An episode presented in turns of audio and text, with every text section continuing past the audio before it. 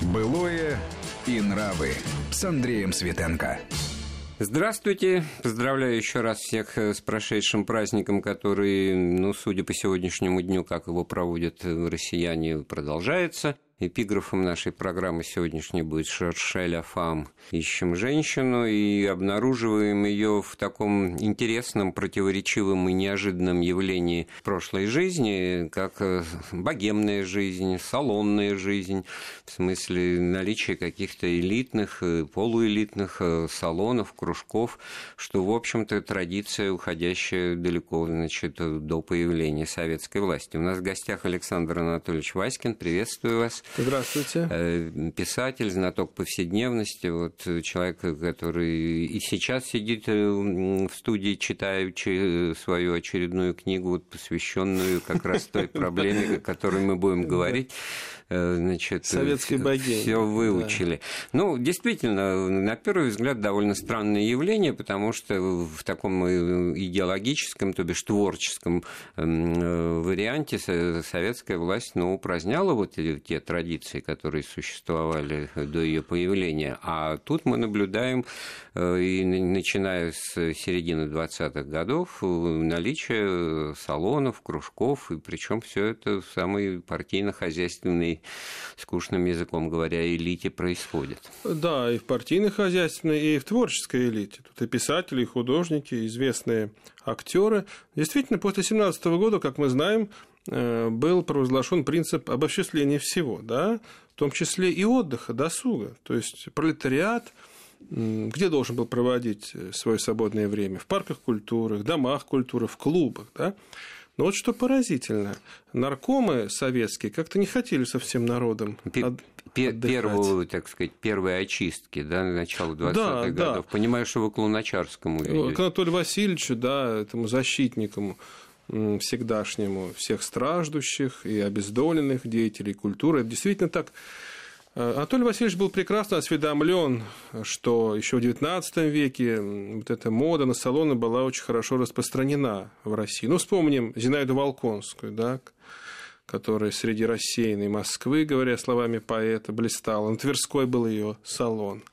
А в Петербурге был салон Долли Фикельмон, Екатерины Карамзиной – и представьте себе, э, жена Анатолия Васильевича, Розенель, это ее псевдоним. На самом деле ее зовут Наталья Сац, она тоже вот такие амбиции удовлетворенной своей проявила и захотела стать хозяйкой салона.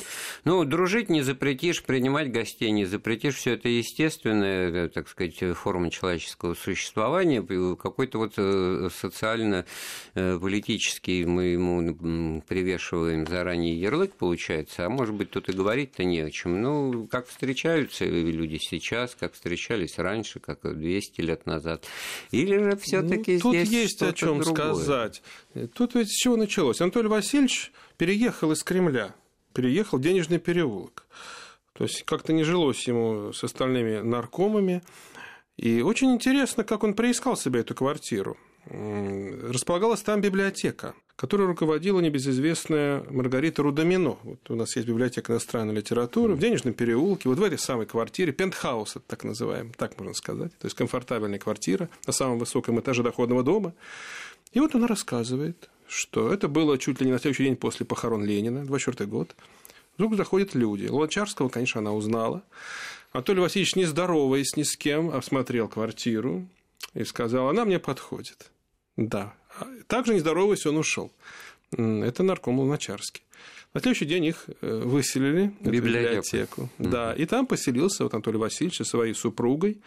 И стали устраиваться так называемые четверги вот четверги Луначарского, да, кто собирался? Ну, конечно, деятели э, советской культуры. Я вот только перечислю. А другой-то уже и не было. И бывший, бывший. А, вот. э, например, Александр Южин, да, знаменитый актер Малого театра. Оттуда же Юрий Юрьев, Евдокия Турчининова, Гоголева, Петр Кончаловский, уже художники пошли, Грабарь, Давженко приходит. В то же время Моисеев, Игорь Моисеев, молодой э, солист Большого театра, Луначарский привел его и сказал, вот это самый интеллигентный артист Большого театра, знакомьтесь. Тот, конечно, был в шоке, потому что он увидел всю эту публику, Маяковского в том числе, там, ну, очень многих. И странная атмосфера. Вот насколько его поразило, что творилось вокруг. А вот именно вот в чем тут дело-то, потому что как бы запрос и мотив-то понятен, ну, не просто в надежде быть обласканными со стороны начальства, наркома просвещения, но с другой стороны вот такие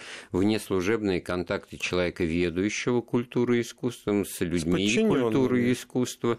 Ну, особые, так сказать, э, ароматы это все имеет, но в данном случае вот выражается в том, что в здании ну, бывшей библиотеки, да. превращенной. Что, что здесь плохого и странного? Что здесь плохого? Некая избранность. Вот некая избранность, которой, видимо, не хватало тем деятелям культуры, которые так стремились э, попасть к Анатолию Васильевичу. Да? Вот она богемность, э, синоним э, слова избранность. Богемность и избранность – это вот явление Значит, Смотрите, одного обычно порядка. воспринимается в классическом варианте, с, уже, так сказать, уезжая в Париж, богема там и прочее, прочее, фиалки Мон Монмартра – это, значит, просто форма существования людей творческих профессий, которые вот отдыхают от трудов праведных, которыми они зарабатывают, у них, у них в этом смысле все идет так, как оно идет, и ничего дополнительного они на этом отдыхе в этих салонах не, не приобретают, просто отдыхают. Ну, современным языком говоря, тусуются. А здесь тусовка все-таки как И она, тусовка, она с определенными целями. Это м, желание еще решить вопросы гораздо быстрее, да, то есть неформально. Вот доступ к наркому просвещения, как к другим наркомам впоследствии, да, он позволяет этим самым деятелям культуры решать свои творческие и, в общем-то, и насущные, и жилищные даже вопросы. Потому что вот он нарком, и другие руководители да, культуры или столпы творческих союзов, да, там, из Академии художеств, например, и вот такое простое общение, оно, в общем-то, очень полезно. Смотрите, здесь один шаг до ситуации, когда деятели искусства, их приглашают, значит, куда-то на вечер к большим начальникам, и они перед ними выступают, им наливают, с ними беседуют, похлопывают по плечу, но это другой, другой статусный уровень общения, потому что это люди на сцене, это лицедеи, это те, Развлечение, развлекает, да. это условно клоуны, значит, они могут нравиться, и могут очень даже тоже нравится. Их можно спросить, а ничего, есть ли проблемы. Вот. Туда это все сваливается, потому что все-таки здесь речь идет о каком-то ну, последнем дыхании вот этой э, культуры именно салон, буржуазной культуры. Буржуазной, даже, да? в которой это все прячется, может быть, по-ханжески, но все как бы понимают, ну как бы, да, при этом речь идет о том, что никто в обязательном порядке спой, станцуй не требует от художников. Дело в том, что вот само понятие салонность, богемность, оно было ругательным. 30-е, 40-е годы, да и в 60-е. В 70-е уж никому ничего не нужно было, как-то равнодушие такое было. А вот здесь уже оно порицается. И если хотят э, в фильетоне какого-то деятеля культуры уж совершенно пригласить к позорному столбу, его называют богемным персонажем. Это уж все. А при этом все это культивируется самими да. вот Официально это порицается, а на самом деле, вот вам, пожалуйста, Анатолий Васильевич, который приводит иностранцев, не всегда Э, с устойчиво положительным отношением к советской власти. Ну, Все да, они как, приходят туда, в этот как, салон. Как у Булгакова приедет или нашпионит, как... Да, да, конечно. И туда было попасть, с одной стороны, трудно, с другой стороны, иногда Анатолий Васильевич спрашивал Розанель, а это кто? А я не знаю, какой-то иностранец, отвечала она ему. Да. То есть, вот кого-то, вот Ромен Ролан, например, ну, там Барбюс, ну, я просто говорю, такие имена известные. Приходили. Ну, здесь-то понятно показать э, людям издалека, из-за границы, что у нас э, есть такое привычное и понятное им течение жизни, и ничего здесь удивительного, то же самое, все то же самое, что и у них, так сказать. Если по каким-то причинам нужно получить расположение, оно нужно, как показывает история, значит, того же Романа Ролана, Барбиуса, Фейхтвангера, я не знаю, там. Они тянулись, конечно, к неформальной атмосфере, ему было мало приема в наркоматах, в Кремле, и что самое важное, обязательно в любом салоне был представитель политической элиты. Кто приходил, например, к Луначарскому? Ну, в то время еще Раскольников, который, да, под... первый невозвращенец. Да, Антонов Овсеенко, Литвинов, э, нарком будущий иностранных дел, будущие маршалы Буденный, Егоров. То есть они нуждались в общении вот, с художественной интеллигенцией. может быть, даже больше, чем интеллигенция в них. Вот пока что на этом этапе. Потом э, уже это удивительно будет традиция развиваться, когда возникнет еще один интересный салон э, на улице Грановск, ну, знаменитый Романов переулок ныне, да, эти дома номенклатурные, бывшие доходные дома, в которые заселились советские наркомы, маршалы, там огромные квартиры, по 5, по 7 комнат. И там возник новый салон, э, салон Галины Серебряковой. Она была супругой наркома финансов Сокольникова, а вот до него была замужем за зам наркома Серебряком, это его фамилия наносит. Э, так что такая наркомша. И там уже повыше уровень приглашенных. То Шостакович общается с Тухачевским. Молодой еще Дмитрий Дмитриевич. А Тухачевский его очаровывает, потому что он играет на скрипке. Он уже развлекает собравшихся. Они обсуждают вопросы, в том числе и общеполитические, и Шостакович говорит, что какой прекрасный человек – он говорит, что поможет мне обосноваться в Москве, да, потому что Москва не давала Шостаковичу приюта, она как-то исторгала его из себя, он думал здесь заработать. Это все 20-е, 20-е годы. И в конце концов это же плохо кончилось для этого салона, потому что был арестован ну, и... судьба-то трагическая, и наркома Сокольникова, и Серебрякова. тоже. Но здесь уже в пору говорить о том, что все это уже контролировалось, все это было э, значит, прослушиваемые и так далее вещи, и тогда возникает другой вопрос. Люди не могли этого не знать, или, во всяком случае, не догадываться об этом, и тогда тоже здесь вопросы возникают. Может быть, мы закончим вот с Луначарским, как на нет э, сошла его культурная вот традиция поддержания создания этой Она салонной демократии. Да. годов сошла на нет, поскольку сам Анатолий Васильевич перестал играть ту роль, которую он играл вот еще при жизни Ленина. Ну, в первые годы революции да. очень частые упоминания, и действительно здесь... Это нельзя ему не отдать должное. Задача э, привлечения творческой интеллигенции на сторону советской власти, она, так сказать, достаточно успешно решалась, и даже из перечисленных вами имен. Вот, э, Конечно, недаром Троцкий говорил, что он готов за кого угодно заболтать Луначарск. Правда, он не мог вспомнить, о чем он говорил как бы и академиков Седовласов, и ну, артистов да, Большого театра. Про Луначарского уже и сами люди искусства, ну, безусловные таланты скептически отзывались как о графомане, как о вершеплете, как о драматурге да. таком. Демьян Бедный критиковал несчастную РСНЛ, они в правде дискутировали эпиграммами.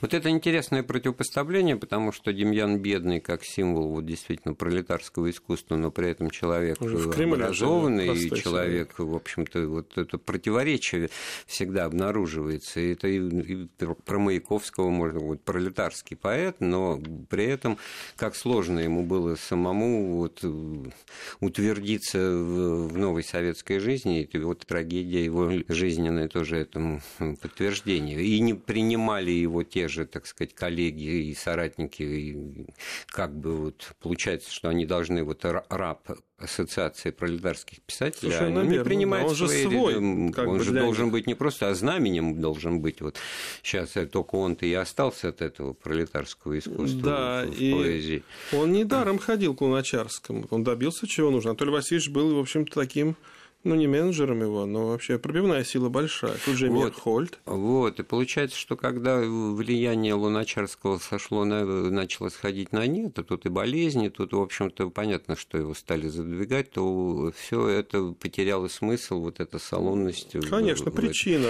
Она но... переместилась в другие места, вот, в другие я про дома. Это и говорю. Да, и вот названный мной салон Серебряковой, а салон вот Лили Брик же тоже, Лили Брик, который напрямую связан с Маяковским. Да, уже, у нее был свой салон еще до 2017 года. Это, пожалуй, единственная фигура, которая всю свою жизнь, независимо от политической эпохи, стоящей на дворе, занималась э, этой салонной деятельностью. Вот, и это только подтверждает ту мысль, что есть вещи, которые вот э, остаются с людьми что называется, с детства, раз приученные к какому-то стилю, и всегда э, на коне. Вот с Лили Брик вот, вот так получается. Это очень интересно. Но она была прирожденным таким организатором, богемных салонов, и до конца своей жизни, безусловно, огромный интерес к себе приковывала. да, и вот Истинный богемный персонаж – это, конечно, Лили Брик. По сравнению с ней, там все остальные, там та же самая Серебрякова, это лишь вот такой подлез. Вот не было светской хроники такого рода, которая бы анализировала, как сейчас, куда пошел, сколько потратил, на какой машине приехал, во что был одет и прочее. А здесь вот, если это все озвучить по отношению к этим э, салонам и их организаторам в 20-е и 30-е годы, то это вопиющее различие будет. Ну, сделаем паузу в нашем разговоре, вернемся в студию студию через пару минут.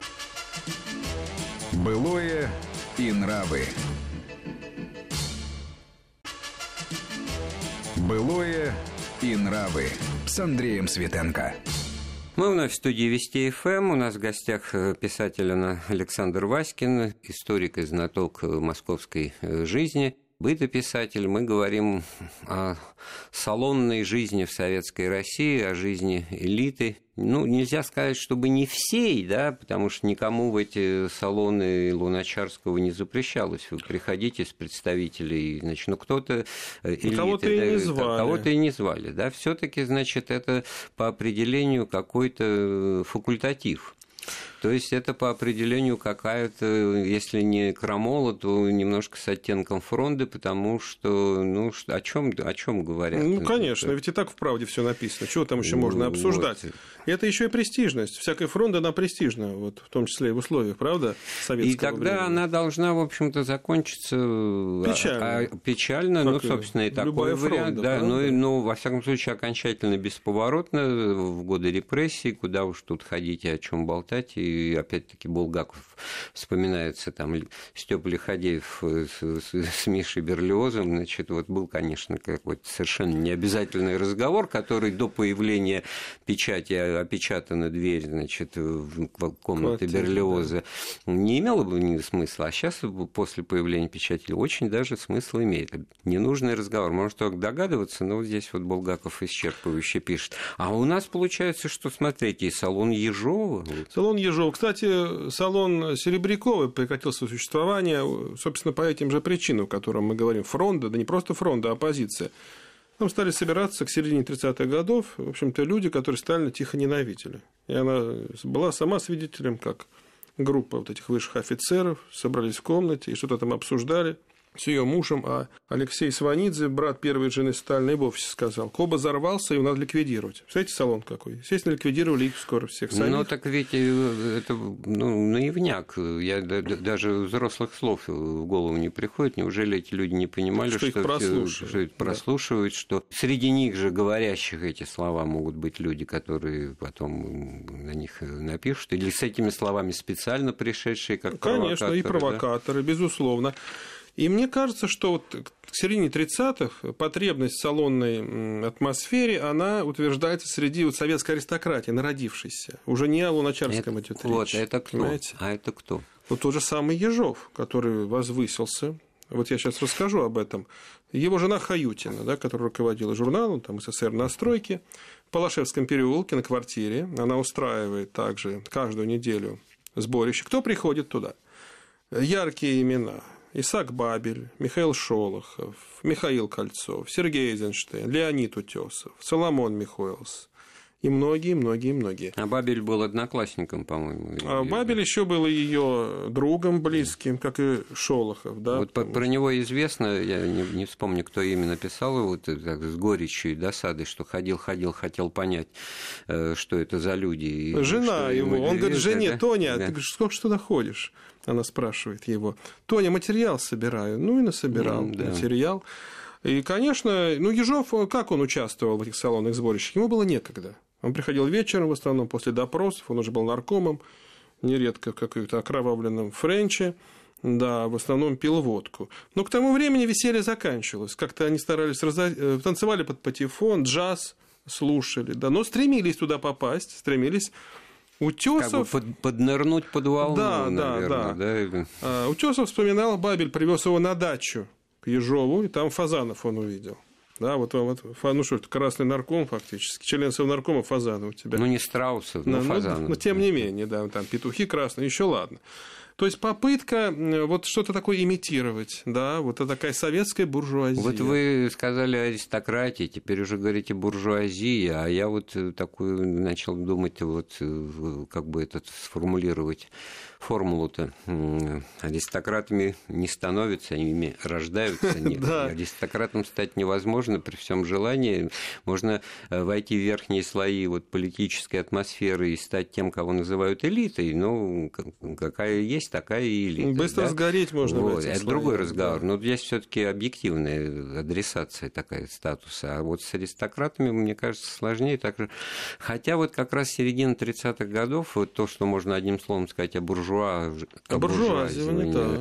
Э, партийной элиты, это процесс, который нельзя было не заметить, потому что если в начале 20-х все таки вот э, другая нравственная парадигма, значит, э, отказ от всего, что только можно, подчеркнутый аскетизм, нестяжательство в высшем, так сказать, высоком смысле этого слова, а уже лет через 10-15, получается, это они сами писали, вспоминали массу, можно адресатов найти цитаты, что дети уже воспринимают как папина машина. Да, да совершенно верно, как будто так на, и должно дом быть. Дом на набережной, да, понятно, что да. мы живем вот в таком доме, как там живут другие, это все их проблемы. Э, тут происходит уже разделение, разделение по группам. Например, однажды супруга Ежова бросил такую фразу Надежде Мандельштам. «К нам ходит пельняк, это известный писатель своего времени был, почти что первый советский писатель. Потом уже он был расстрелян.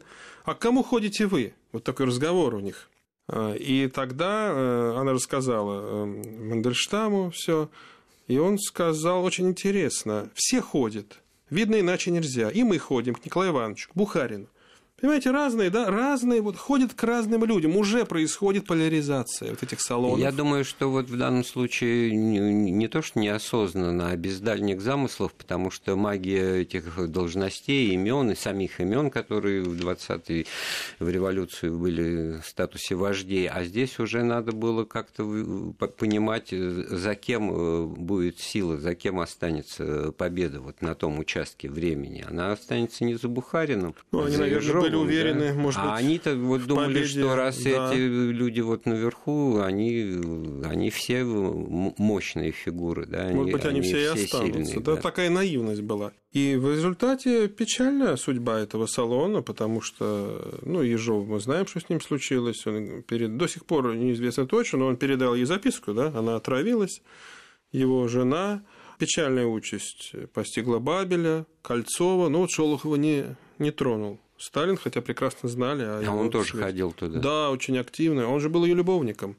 И помните эту знаменитую сцену, которая описана уже не раз, когда он пришел с работы, Ежов, со своей важной, и бросил протокол. Э, Ты с Шолоховым сегодня была, она была с ним в национале. Там все зафиксировали. Меня что поразило, что вот эта вот сотрудница прослушки, которая фиксировала встречу Шолохова и жены наркома Ежова, она перед тем, как завести запись, сообщила. Знакомый голос Шолохова. То есть они знали по голосам вот эти ну, оперативные сотрудники, да. Да, то есть профессионал своего дела. И начала запись после разрешения. Ну, ничем не кончился. Салон продолжал существовать. Да, а уже потом, да, и Кольцов, мы знаем, печально очень закончил свою жизнь. Вот, пожалуй, Утесов вот он чудом выжил. Мы сейчас не будем разбирать, почему кто-то остался, уцелел, кого-то не взяли. Это уже другая кого-то взяли, потому что это отдельная да. тема. Тут э, десятилетиями ведутся споры и разговоры. Илья Оренбург в свое, в свое время в воспоминаниях «Люди годы жизни» вот сам же поставил такой вопрос и ответил на него, он отвечал, я не знаю, да, вот не знаю, почему меня не тронули, а того же Кольцова тронули, хотя были вместе, и, и в общем, ну, те, Оренбург... те, те же основания. Э, был вхож в салон э, Мейерхольда и Райх в Брюсовом переулке. То есть в ошибочный, в неправильный, который на Бухарина, да? Да, и это действительно была такая квартира роскошная, четырехкомнатная, где такие праздники устраивались и пиршества. А это время-то какое? 30-е годы, в деревне отнюдь нехорошо, да? Заказывались официанты из метрополя, из метрополя, которые цыгане, из Арбатского подвала, из какого-то, да, вечеринки до рассвета. Вот так они жили, вот так они развлекались.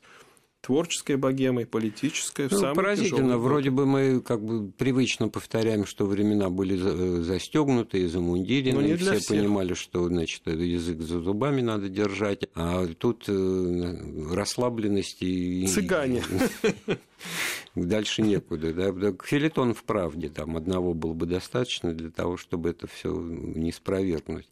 Однако же это все продолжалось, и несмотря на то, что вот в самый пик Э, репрессии или да. все-таки все-таки как На фоне, вот просто да. параллельно тому, как идут репрессии, развивается салонная жизнь в советской Москве. Это буквально в смысле первое время э, чумы, потому что э, там происходит ведь общение уже даже не с военной верхушкой, а сотрудниками НКВД, высшая вот эта вся прослойка приходит. Которые приходят как бы на работу туда, потому да, что... Да, Егода, Э, Яков Агранов, да, вот все эти чекисты, да. очень активные борцы с врагами народа, они после работы приходят э, Брюсов переулок, общаются активно с артистами того же Малого театра, Большого театра, огромное количество иностранцев. Их было в Москве, вы знаете, не так мало. В 30-е годы, 33-й год – это восстановление дипломатических отношений с американцами. И вот э, идет общение, идет вербовка и вот люди, которые бывали там, да, они говорили, что это такое было еще и нечто. Ну, здесь э, все-таки как бы карты э, открываются. Здесь э, все понятно с точки зрения замысла, того, что это существует, того, что это проверяется. И понятно, что кто-то в силу сложения обстоятельств самых разных все-таки туда ходит, понимая, куда он идет. Это в отличие от того, что было в середине и в начале 30-х, все-таки ну, другое ну, качество. Конечно, да? они вполне осознанно, а потому а что вот, невозможно а не вот понимать. После войны уже всем все стало настолько понятно и ясно, что это должно было перестать работать, а однако же это все. После войны, я думаю, уже вот э, к этому времени перебили таких активных, э, скажем так, участников богемных салонов э, с точки из политической элиты, да, потому что тот же Ежов, Егода, ну и печальная участь постигла Мирхольда в Знайдерах. И возникает новый салон в Москве, уже не связанный политическими никакими нитями, да, советской э, верхушкой. Это салон э, Стивенсов. Кто такие Стивенсы? Это американский журналист Стивенс, специальный корреспондент одной из американских газет, и его жена, русская Нина Бондаренко, которая стала американкой. Они еще поселились, поженились в Москве в 30-е годы. Э, в 1939 году они уезжают. Вот там был такой знаменитый посол, помните, Эдвард Дэвис, который был орденом Ленина награжден, единственный посол американский. Он очень любил Сталина, он говорил, что Сталин делает все правильно, очищает свою страну, и он их забрал с собой, они уехали, и после войны даже уже, я бы сказал, при Хрущеве возвращается, она уже такая бизнес-вумен. Сначала они на зацепе жили, у них был деревянный дом, такая усадьба. Потом переехали в Гагаринский переулок, в тот самый дом, где жил писатель Джон Рид. Десять дней, которые потрясли мир. Он еще у Крылевской стены похоронен. Ну да, да, это известный деятель Удивительный рабочего движения. Писатель, да. в советское время о нем много говорили. Стивенсы несут здесь культурную миссию, да, то есть буквально относятся как к каким-то аборигенам, как молодым художникам, они пытаются привлечь их в свой дом, и те идут, идут успешно, там и форцовка, там все идет. Но если это уже валюты. хрущевские времена, то тут как бы э, цена вопроса э, поменялась, тут уже, так э, сказать... Да, но до сих пор ломаются копии. Кем же был Стивенс и Нина? что, возможно, они и были сотрудниками, ну, не ну, только завербованными, а... соответствующих органов. То кто бы им разрешил? американских или наших? Наших. Она Двойные. была наша, а он был американский перевербованный. Потому что Никто не мог понять, как можно в центре Москвы иметь такой салон, который вроде как никем не контролируется, но туда ходят молодые художники, поэты. Там каждую неделю устраиваются э, коктейли, да, коктейли. Он всем давал э, виски Бурбон, этот самый Стивенс американский. И за это, журналист, за это уже можно было многое простить э, ему. И каждого художника так встречали. Они специализировались на чем? На вывозе авангардистов. Вот вторая волна авангарда, которая оказалась очень востребована на Западе. То есть здесь, я так понимаю, уже политическая составляющая да, ушла. Да, это уже меркантильный какой-то коммерческий интерес и такой, ну, ну в пошлость превращается. -то. Безусловно, безусловно. Например, Опошление а, она гонялась, Нина Стивенс, за картиной Фалька «Обнаженная». Помните этот анекдот Хрущев говорит, «Ну, кто это? Это обнаженная э, Фалька, Валька, да mm. еще и голая, сказал Никита Сергеевич. И вот Нина Стивенс хотела вывести ее за границу и посылала вот этих своих подмастерьев, московских художников молоденьких, к вдове Фалька. Та никак не хотела продавать. Ни за 10 тысяч долларов, ни даже за 20. Сказала, что она будет висеть в Третьяковской галерее. Довольно много она вывезла из э, России, из Советского Союза. Там был такой художник Василий Ситников. Его звали Васька Фонарщик. Он потом уехал за границу. Он рисовал в очень таком специфическом стиле а-ля рус. Такие монастыри и рядом такие бабы с мешками и в пуховых платках, вот, и снежинки падают. Это было очень популярно. Она вывозила вот таким образом ну, на Запад. кич получается. Совершенно да, верно. Да. Совершенно верно, но кич, который хорошо оплачивался. Соцарт, да. да. Существовал этот салон вплоть до конца э, советской власти. Это тоже очень интересное явление. А, да? То есть это уже были пожилые люди? Они старели, да? старели, и к ним очень хотели попасть, пожалуй, ну, все э, творческие люди, самые известные, там Евтушенко, Вознесенский, там Ахмадулина, с РРом там бывали неоднократно.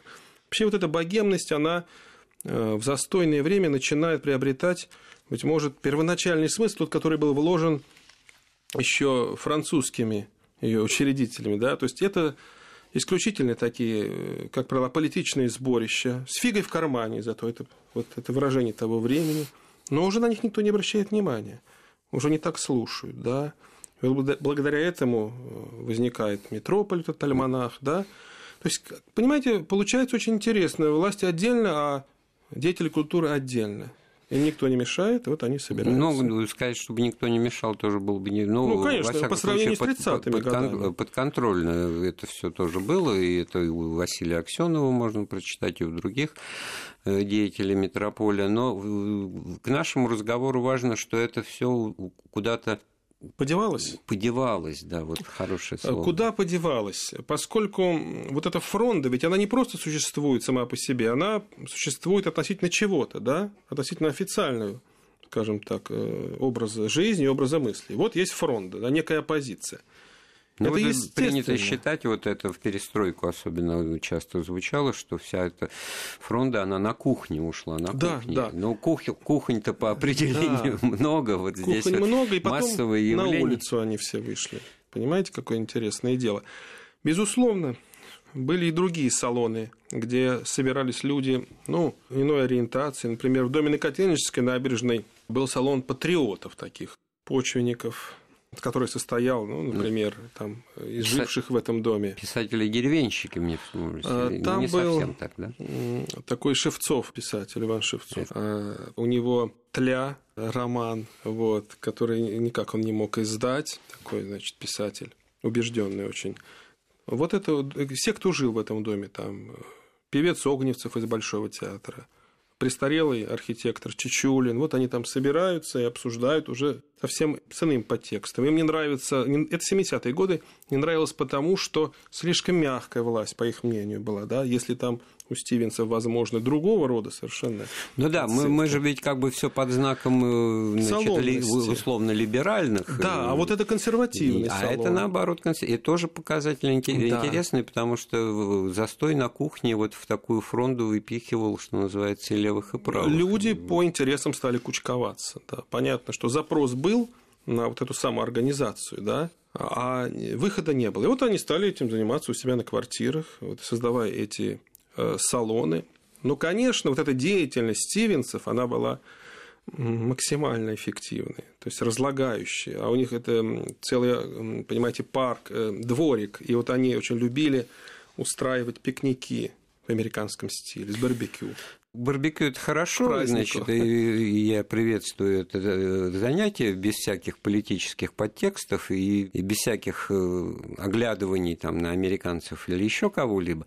Но получается так, что салонная жизнь сейчас действительно на, на марше, но уже совершенно в других обстоятельствах. Мы это наблюдаем. Это действительно в другом ключевого. темпе, не в маршевом. Да, не в маршевом темпе. Называется это тусовки. Это все, значит, вещь хорошая, когда тоже не выходит за, за пределы дозволенного.